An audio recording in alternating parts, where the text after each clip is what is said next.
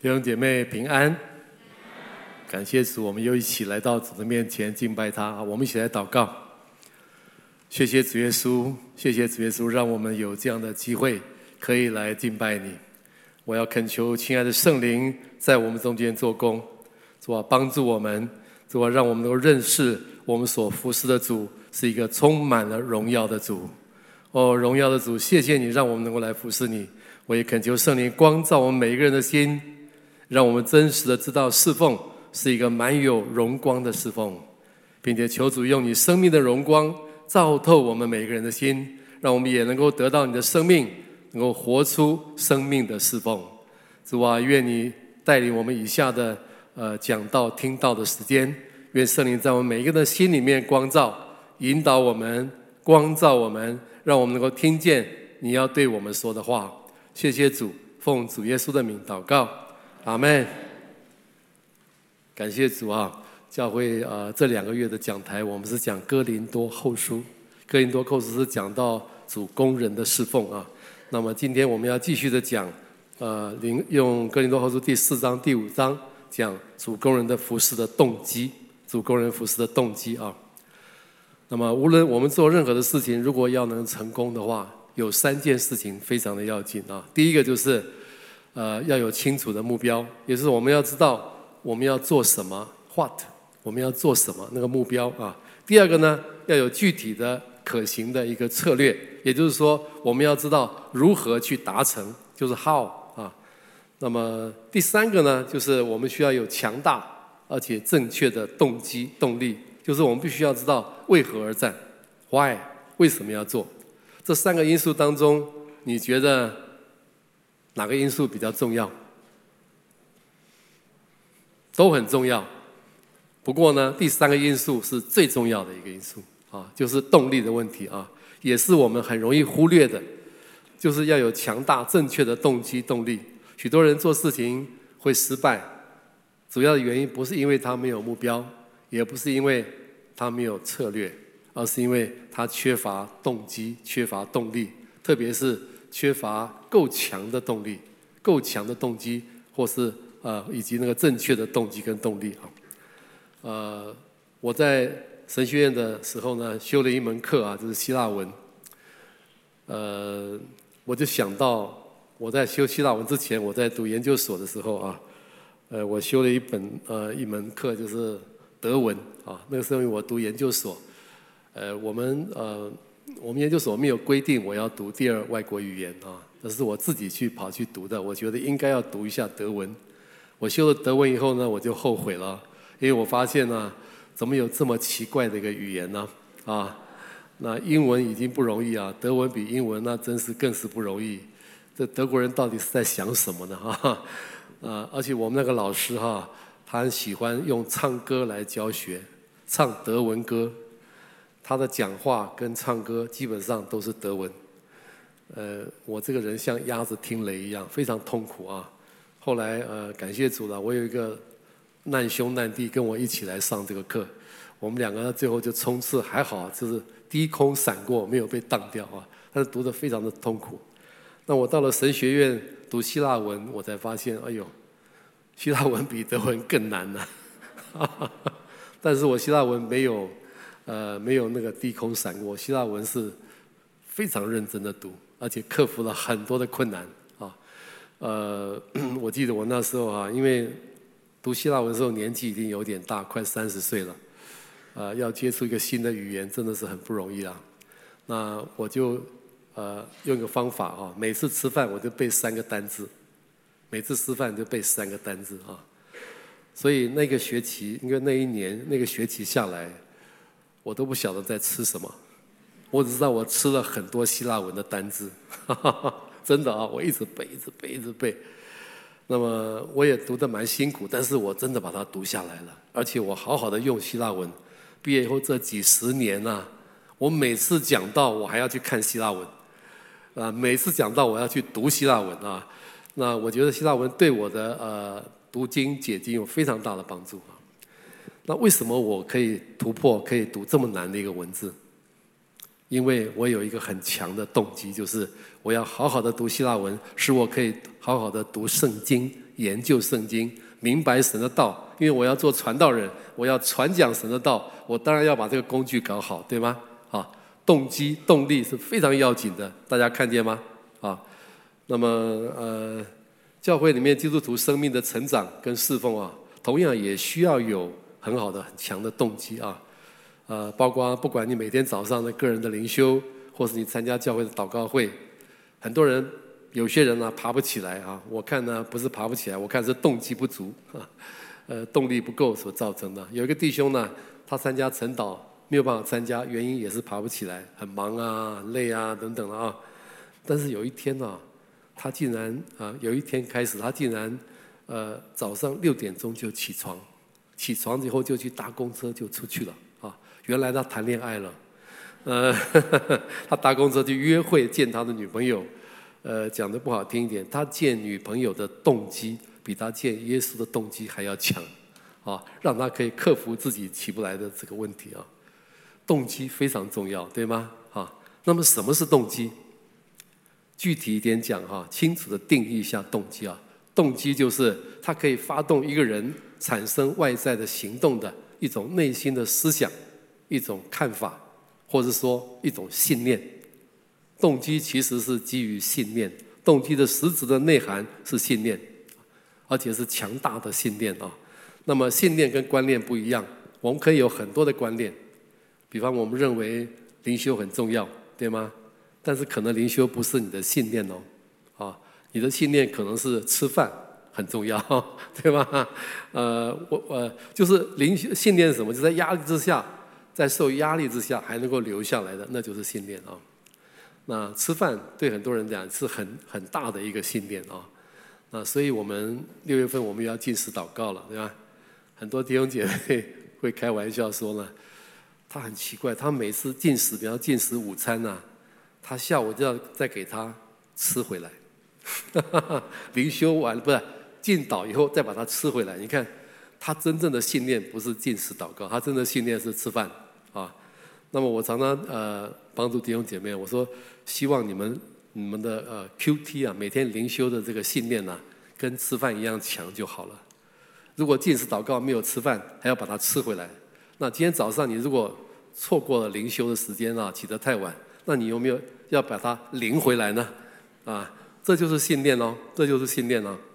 呃，OK，好，那么我们看啊，侍奉的信念上面啊，呃，最好的就是看保罗的这个侍奉啊。我们从哥林多后书里面看到，保罗在侍奉上遇到非常巨大的这个困难，啊，让一个服侍主的一个工人、一个传道人啊，遇到非常大的困难跟阻力。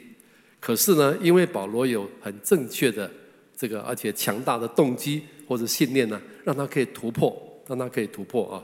所以我们来呃，从读保罗书信啊，特别是零后的四章五章啊，我们可以学习一个服侍的正确的动机跟信念。使我们的侍奉也可以突破，那么特别是遇到许多的困难的时候呢，可以突破。保罗在呃第四章第一节跟十六节那边都说哈，他说就不上胆，就不上胆啊。事实上，保罗是经验到上胆，上胆就是什么？就是灰心、失去勇气，就是上胆啊。保罗在侍奉里面一定是经验过相当多的这样的一种情况的。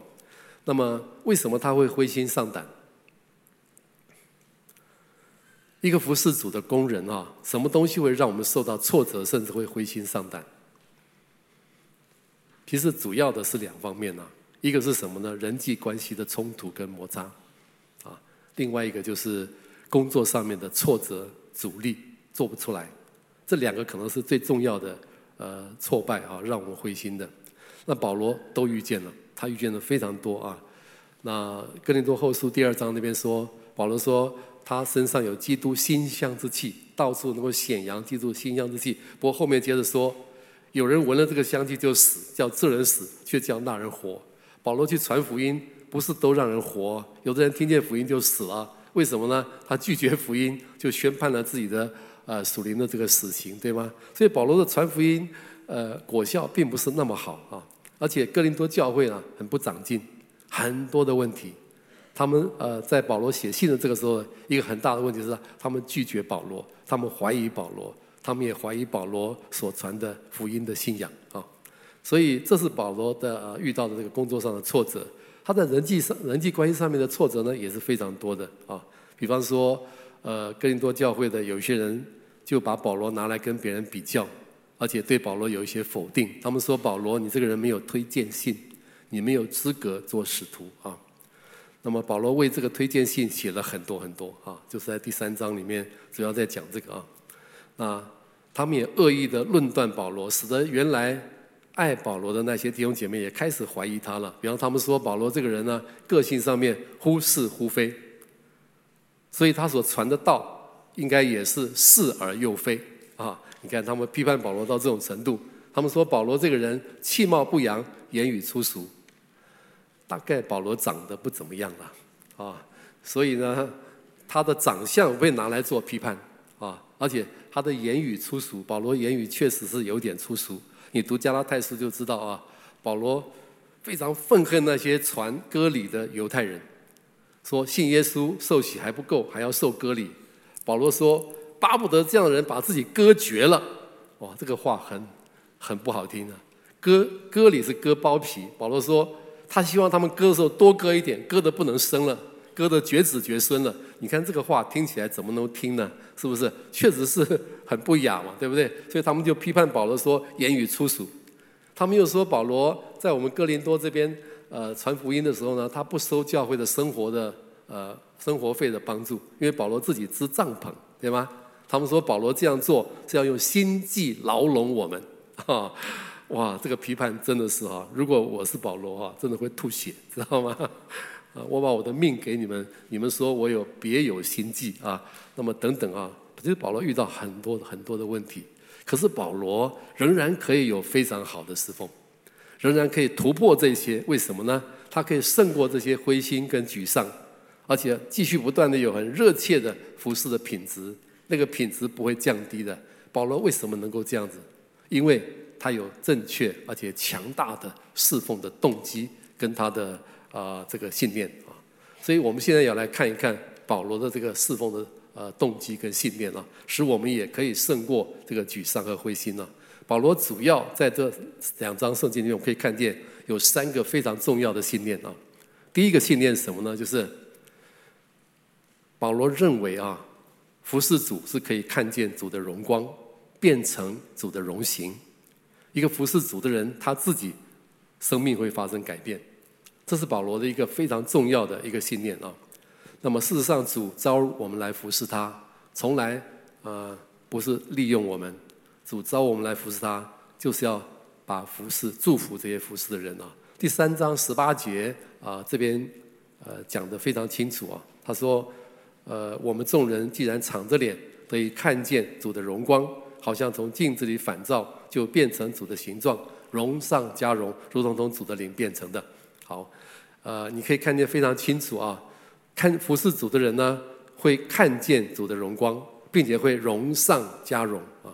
这边呃，约三章这边所讲的是这个称义的执事啊。保罗是个称义的执事，我们都是称义的执事，跟定罪的执事不一样。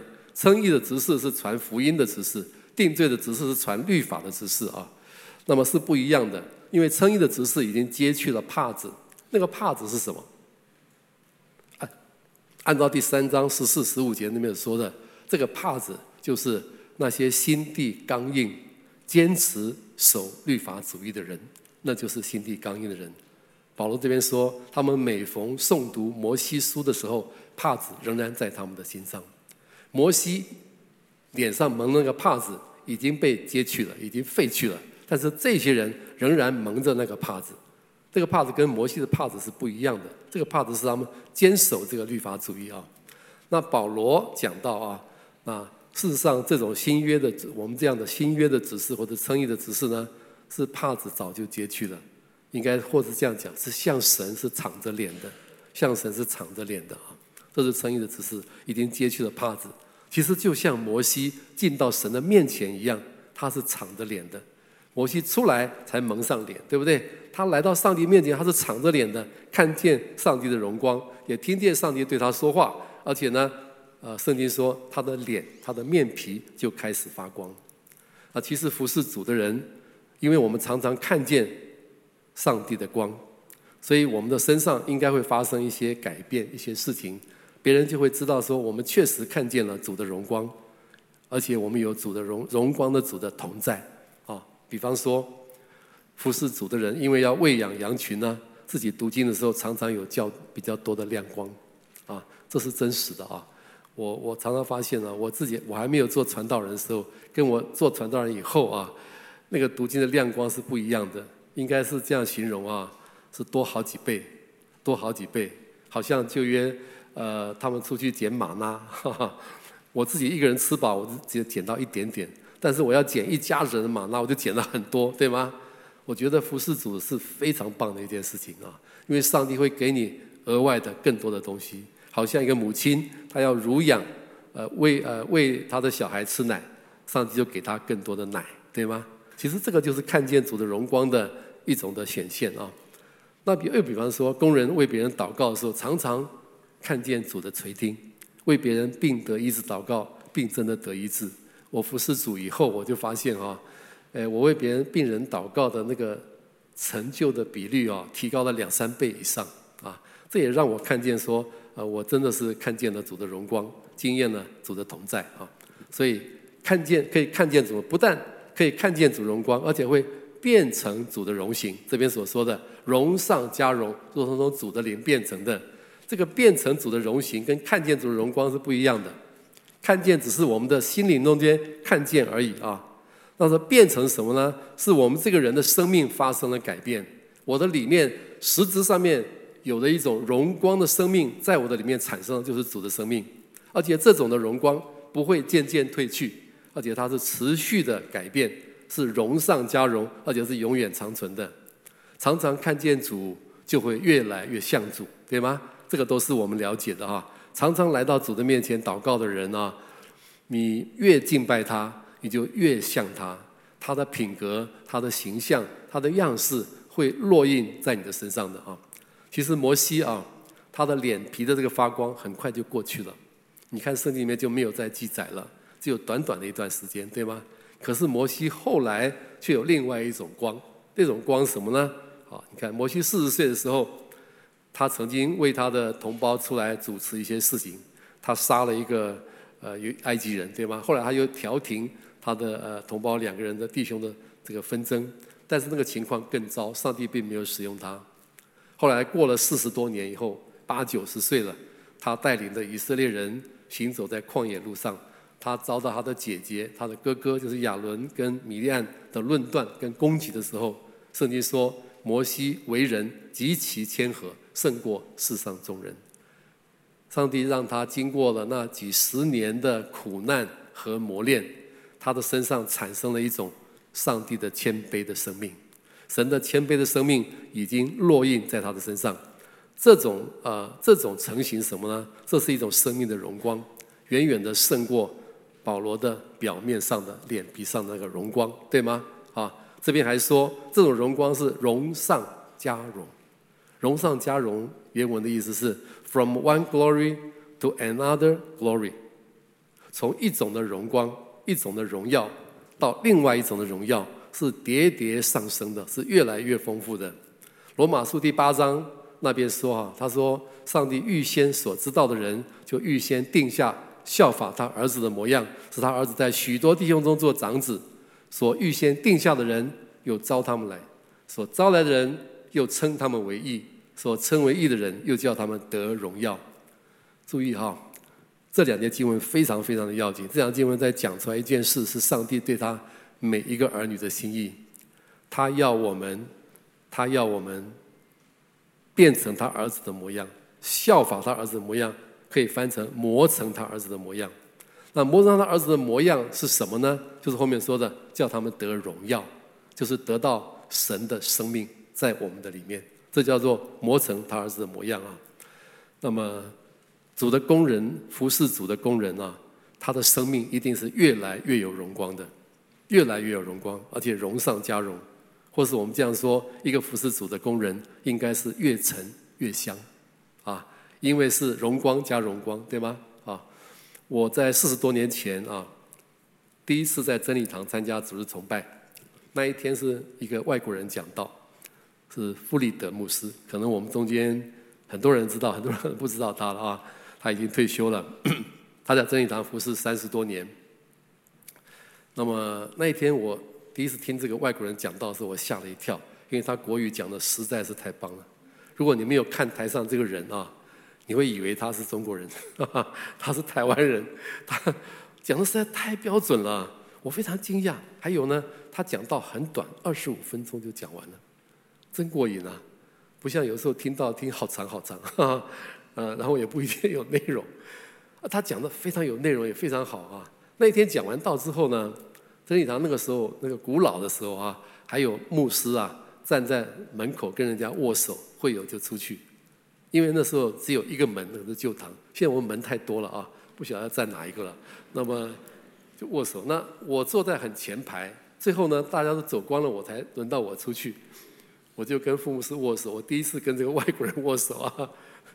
呃，我跟他说：“傅牧师，你讲的真好啊！你今天讲的真好。那么你知道哈，如果你是牧师，人家这样跟你讲，你会怎么回应？啊？傅牧师回应啊，他握着我几秒钟，然后说：哪里好？就差一个字而已。我们说哪里哪里，他说哪里好。”哇！我头皮又一麻，我说哇，怎么这个人好奇怪啊？他怪不得他是外国人啊，他不是中国人，他不是华人。然后哪里好？我很紧张，还好啊。我第一个反应就是什么呢？你国语讲得真好。可是你知道吗？我这样讲哈，实在太不礼貌了，知道吧？称赞人家国语讲得真好。哎，我赶快好，真的确实有很多优点了，我就赶快想了一个很重要的优点，告诉他。嘿这我们这父母是真的奇怪了，他不放手哎！我讲完之后就握了很可怕的十几秒钟，他闭上眼睛，在那边想，哦，睁开眼睛我说，嗯，我觉得那一点确实很好，又把我吓到了，哇塞！你应该说感谢主啊，哪里哪里啊，对对不对？他说，我觉得我那一点讲的确实很好，哦。他的诚实对我产生一个非常大的震撼。我从小到大没有遇见一个这么真实的人。后来我发现他真的是一个很真实的人。跟父母是相处好简单哦。他如果脸上笑笑的，就是很快乐；他脸上有一些皱眉的，就是很忧愁；他脸上那个愤怒的肌肉升起来，你就知道他很生气。你不需要猜，他不会笑里藏刀啊！而且呢。非常的诚实，非常的愿意道歉，非常乐意表达爱，哇，等等，哇，这个人真的太特别了。这个人对我啊，后来他传讲福音神学啊，特别是对我有非常大的帮助。呃，他也活出福音神学。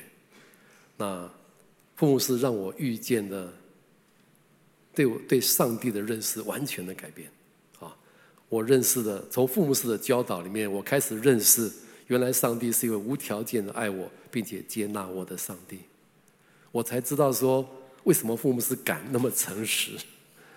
我发现我就哦，非常的放松，非常的放松啊，呃，应该说非常的安息。这个安息带来非常多的改变啊。第一个，我很喜欢灵修，我从那时候开始很喜欢灵修祷告、灵修读经。为什么？我读经的时候常常读到耶稣说。他爱我。第二个呢，我很喜欢祷告，因为我发现啊，天父很喜欢亲近我，很喜欢听我的祷告。我的人际关系有很大的改变啊，连我的交友恋爱都改变啊。怎么说呢？我呃那个时候呃就谈恋爱，认识认识我的师母 啊。呃，我在大学的时候也有过几次交往的经验啊。我就发现一件事啊，呃。我自己那时候在想，很奇怪哈，我在大学的时候跟女生约会啊，呃，感觉起来像是不用我后来跟师母的约会来比的话，跟师母约会是充电，以前的约会呢像是备电。你们不晓得什么叫备电啊？我们在研究所要做上台做 seminar 到报报告的时候，下面都有老师同学都要攻击你，都要电你啊。哇，今天被电了好几次，这样子被电。每次约会回来好累哦，我要休息一下，啊！但是我跟师母约会回来的时候，哇，充满了电，知道吗？可以去赶快读书了，可以考面对期末考，面对很多压力了。为什么有这么大的改变？因为我发现我变成了一个越来越真实的人，我也跟一个很真实的人在一起交往。爱跟光是分不开的，弟兄姐妹，爱跟光是分不开的。如果你有伪装，你不可能有爱，你不可能有爱啊！那因为这个缘故，连我的恋爱都发生了改变。后来我想说，为什么我会跟呃呃我太太姚师母结婚？这是非常重要的一点啊，是我的心完全的敞开了啊。那么你就看见傅牧师这个人啊，真的是越沉越香，对吗？呃，他的服饰是呃，真的是显出上帝的荣光啊，上帝的荣光。那么。From one glory to one glory，哈，常常是透过苦难，上帝常常借着苦难，让他的仆人得到生命的荣光啊。所以罗马书那边说，我们与基督一同受苦，也必与他一同得荣耀，又是一样哈，得到耶稣的生命。比方说，我们在挫折中常常会产生谦卑，在许多的压力之下，我们学到安息；在许多的征战之中，我们学到信靠；在许多的冲突跟摩擦里面，我们学到医治、饶恕与接纳啊。主借着苦难呢，一点一滴的把他的荣耀做成功在我们的身上，让我们荣上加荣。等到末日主再来的时候，我们会完全的向主，连我们的身体都要改变，有主那个荣耀的身体。好，那么保罗有这样的一个信念，所以他可以胜过许多的困难啊，很多的困难，就是他看见服侍主人会看见主的荣光，变成主的荣形，为生命改变。那么这里。有第二个信念也是非常重要的，是什么呢？就是保罗看见服侍主是照出主的荣光，光照出去，照出主的荣光。那一个工人不但自己生命会改变，他也能够使别人生命改变。那么四章十二节这边这样讲啊，四章十二节说：这样看来，死是在我们身上发动，生却在你们身上发动。工人可以照出主的荣光，传递耶稣的永生的生命。让人的生命发生改变，让人生命发生改变啊。那么第三章跟第四章、第五章啊，有一个词啊，有几个词是非常重要的词啊。这个词表明了一种造出来的、造出去的一种的服饰、一种态度啊。在第三章十二节，呃，这边是保罗说：“我们既有这样的盼望，就大胆讲说，不像摩西将帕子蒙在脸上。”大胆讲说这个字啊，非常要紧。他本来的意思是自由说话，后来他引申成放胆直言。保罗完全不害怕，他放胆直言，把真实的能够讲出来啊。那么在第四章第二节呢，还有个字叫做表明。第四章第二节这边说，他说：“乃将那些暧昧可耻的事弃绝了，不行诡诈，不谬讲神的道理，只将真理表明出来，好在神面前把自己建于个人的良心。”表明这个字。在哥林多后书出现了至少九次、十次以上啊，它有的时候翻成表明，有的时候翻成显露，有时候翻成彰显。这个意思呃，本来就是呃，它的意思就是公开宣讲的意思，公开的显露、公开的彰显的意思，它是跟暧昧可耻呢是相对的啊。这个意思就是说，保罗不像那些假使徒，为了利益，为了自己的利益，混乱神的道。那。他们恶意的推荐他们自己给教会，而且呢打击保罗，但是保罗一点也不想要推荐他自己，他只是公开的宣讲福音，在神面前把自己推荐给个人的良心。保罗是一个完全透明的人，他不但向神长脸，他向人也是长脸，不会戴面具的啊。他讲的内容是透明的，他的生活是透明的，他的动机也是透明的，他向人长脸，光明磊落。把基督的荣光能够传出去，然后这段圣经里面有一节经文呢、也是非常特别啊，就是在第四章第六节。第四章第六节，思高译本他做了一个翻译啊，啊，我读给大家听好吗？他这边说，这是一个浓缩的翻译哈。他说，天主曾经照耀在我们心中，为了使我们以那在耶稣基督的面貌上所闪耀的光荣来照耀别人。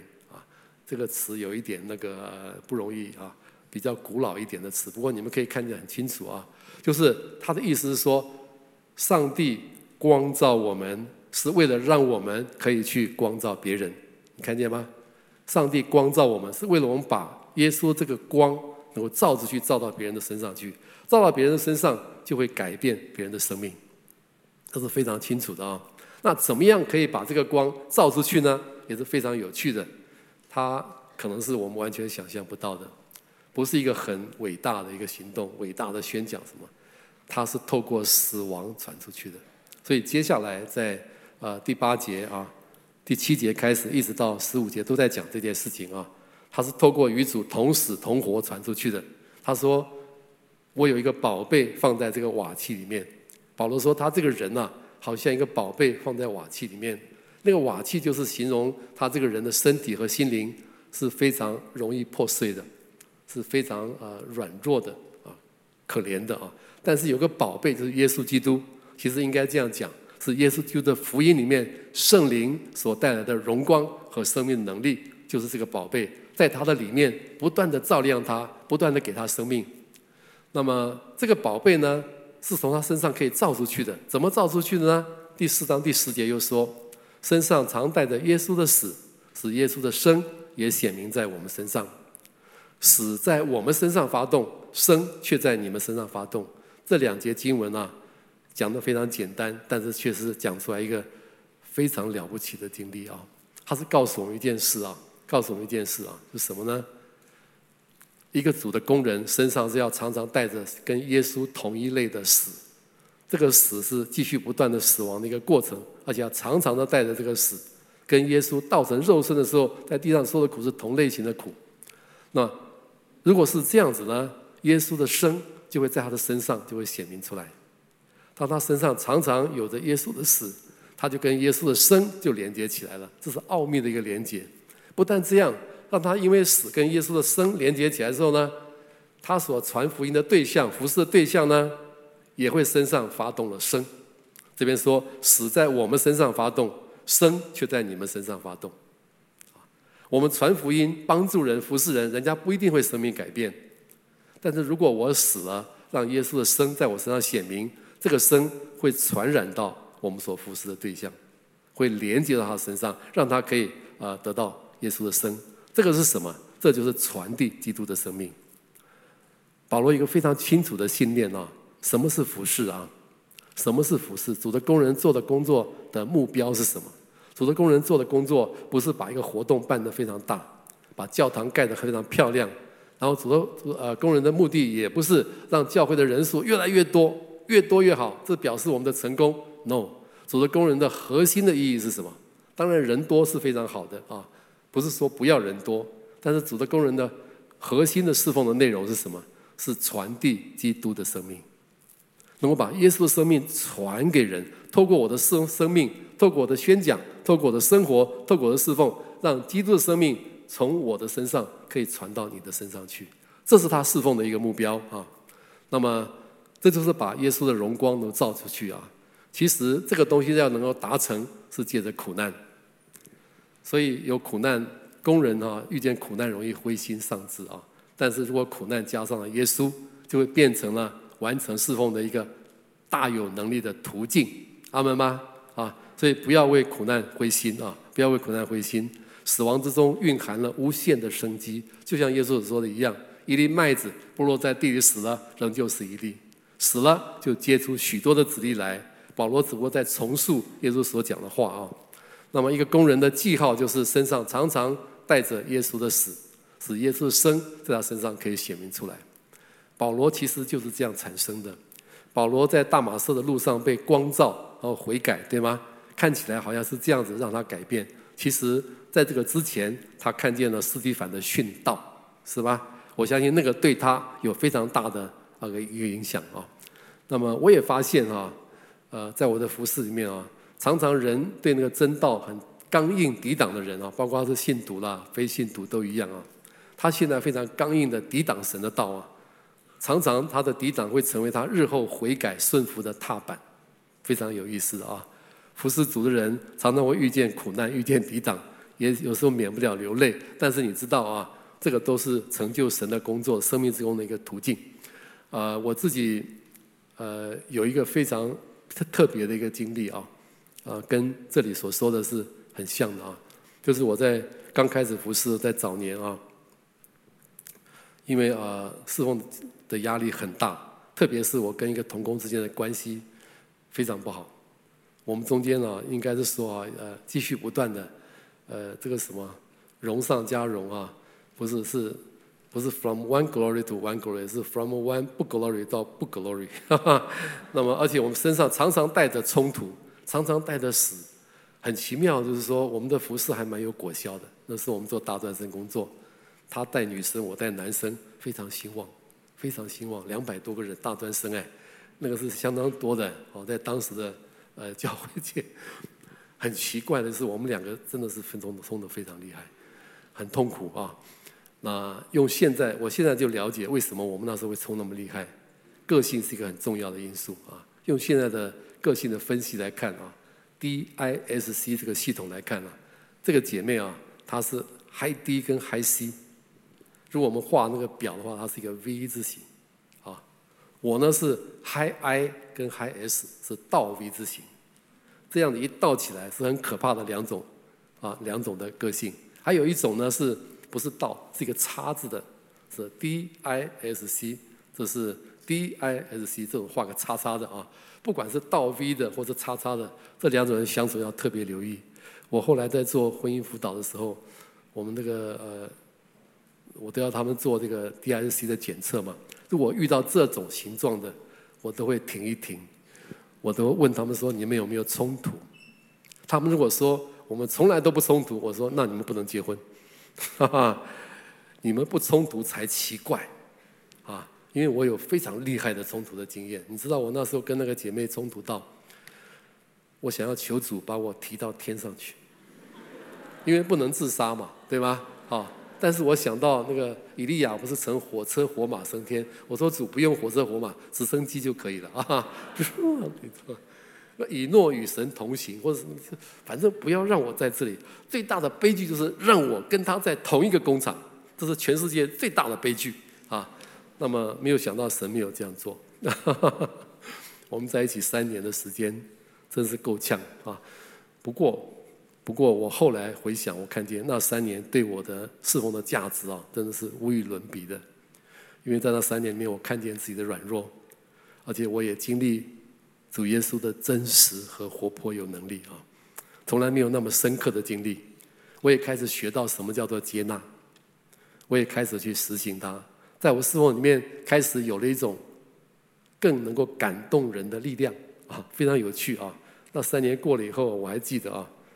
我之前的就说就讲到好了，我以前讲到 比较多，都是讲很多的知识啊。确实我的知识是蛮丰富的啊。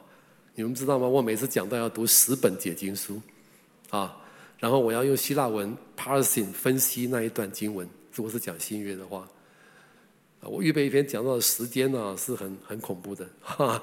那么。呃，我我也觉得这样很好。我上台的时候就报告，我报告的比在神学院的那个专题报告还要还要丰富。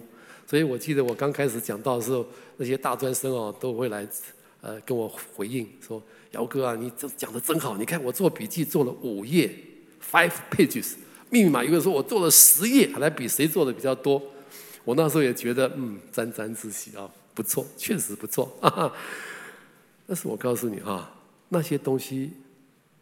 你知道后来都去哪里了吗？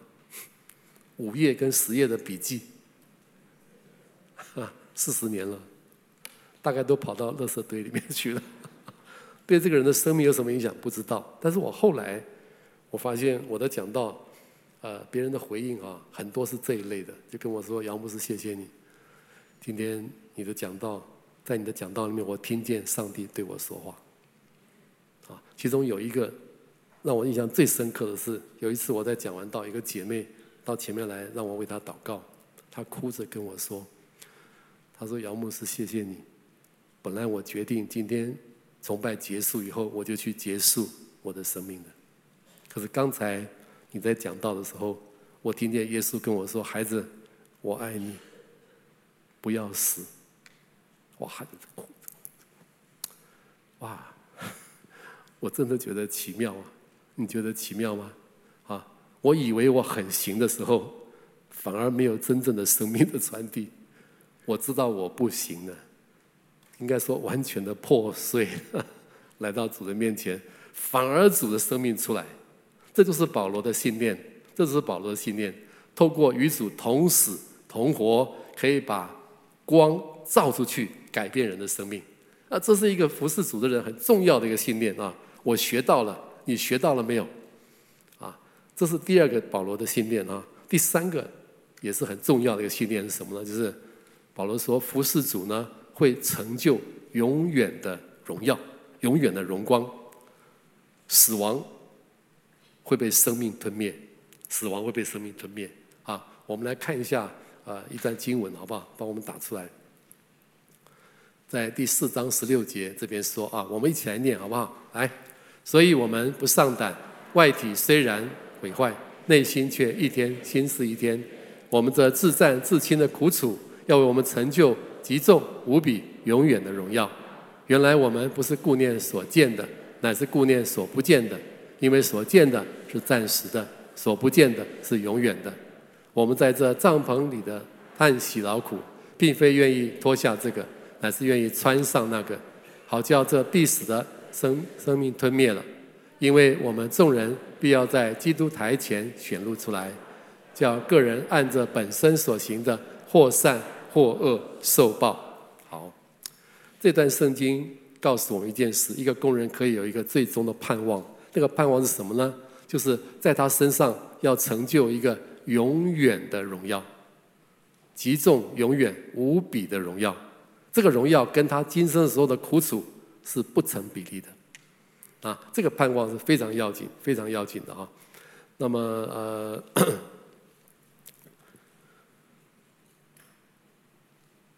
传道人或者服侍主人，确实会遇见许多的苦楚，今生的苦楚，而今生的苦楚确实也会孕育生命，与主同死就同活，这个都没有错。但是有些苦楚啊，会很容易让人沮丧。比方说，拖了很久的疾病没有办法解决，拖了很久的人际关系的冲突没有办法解决，服饰上的一些困难没有办法解决。你知道，在服饰上面有很多是无解的。数学上面无解是什么意思？就是无解，再怎么努力都没有办法。我们常常会遇到这样的事情，这种事情，这种的苦难会让人非常容易沮丧。但是保罗提到这种事的时候，他这样说。会不会沮丧？仍然是看你的眼光，看你的信念，看你跟什么比。保罗跟什么比呢？保罗说，保罗不是把他的这个苦难跟看得见的幸福比，他是跟那个看不见的未来的荣耀比。哇，这个就不一样了啊！他就突破了。他说，上帝未来要给我们的荣耀是什么？极重、永远、无比的荣耀。无比这个字啊的意思是不成比例的意思，他不能够用。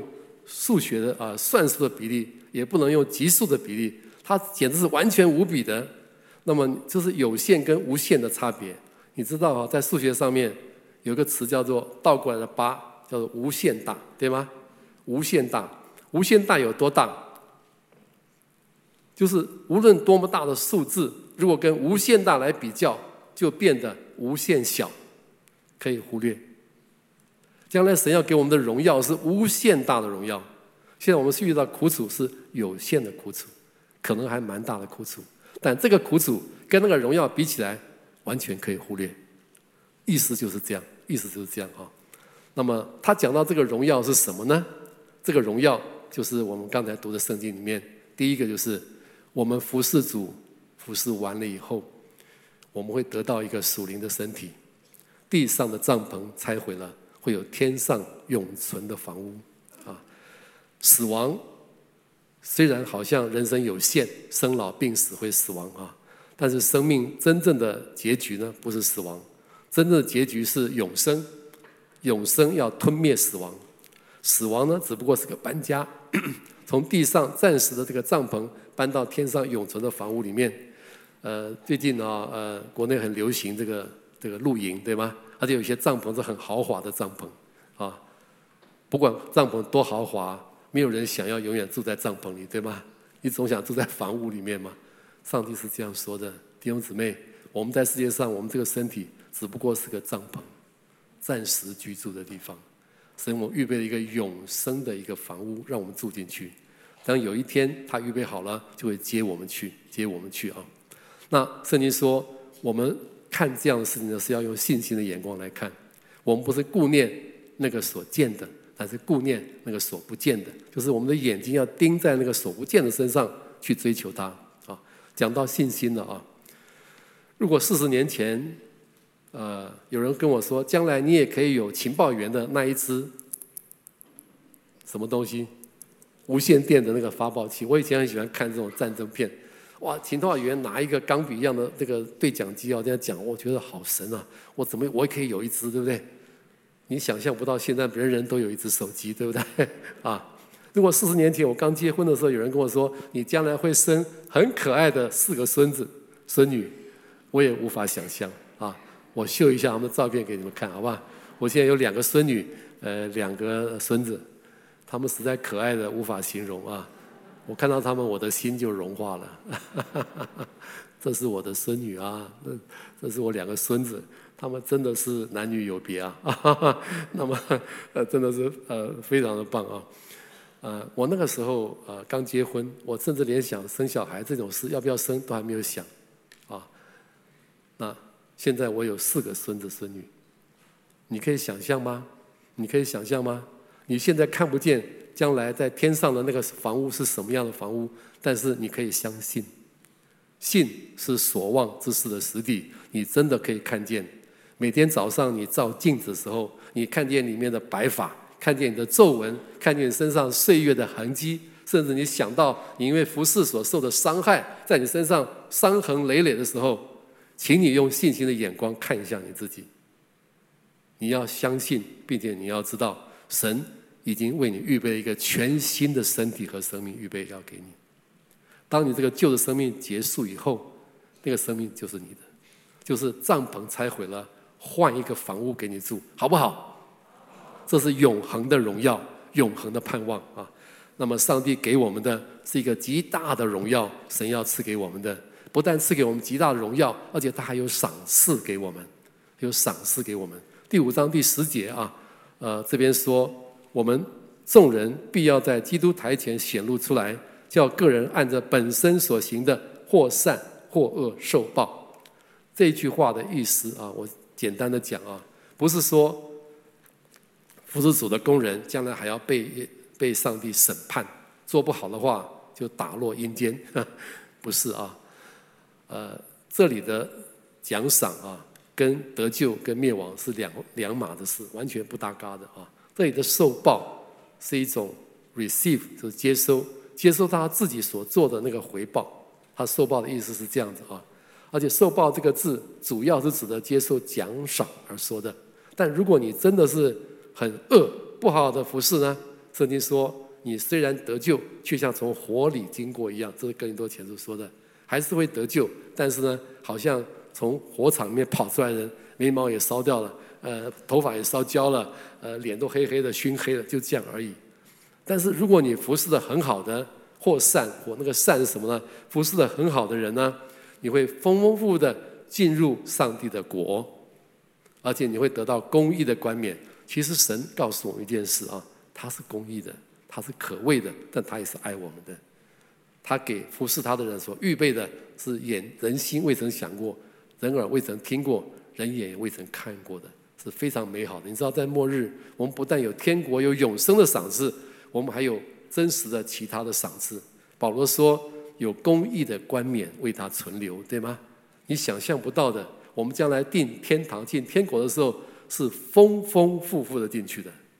弟兄姊妹，你要有这样的一个眼光，免得你是虽然得救，却像从火里经过一样，灰头土脸的进神的国，那样就不好了。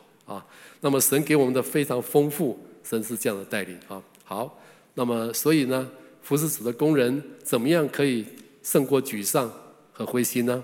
有三个非常重要的信念啊，就是今天保罗我们看见的。第一个，他认为看见服侍主可以看见主的荣光，可以变成主的荣形。第二个呢，服侍主是照出主的荣光。工人可以使别人的生命也改变。第三个呢，服侍主会成就永远的荣光、永远的荣耀，死亡会被生命吞灭啊！弟兄姊妹，你有这样的信念吗？你需要这样的信念吗？鼓励大家好好的利用未来这个月的这个啊禁食祷告月啊，好好的祷告啊，在祷告中求神更新你的信念，赐给你这样的动机，让你的侍奉更上层、更荣上加荣啊！我们来祷告好吗？我们来祷告。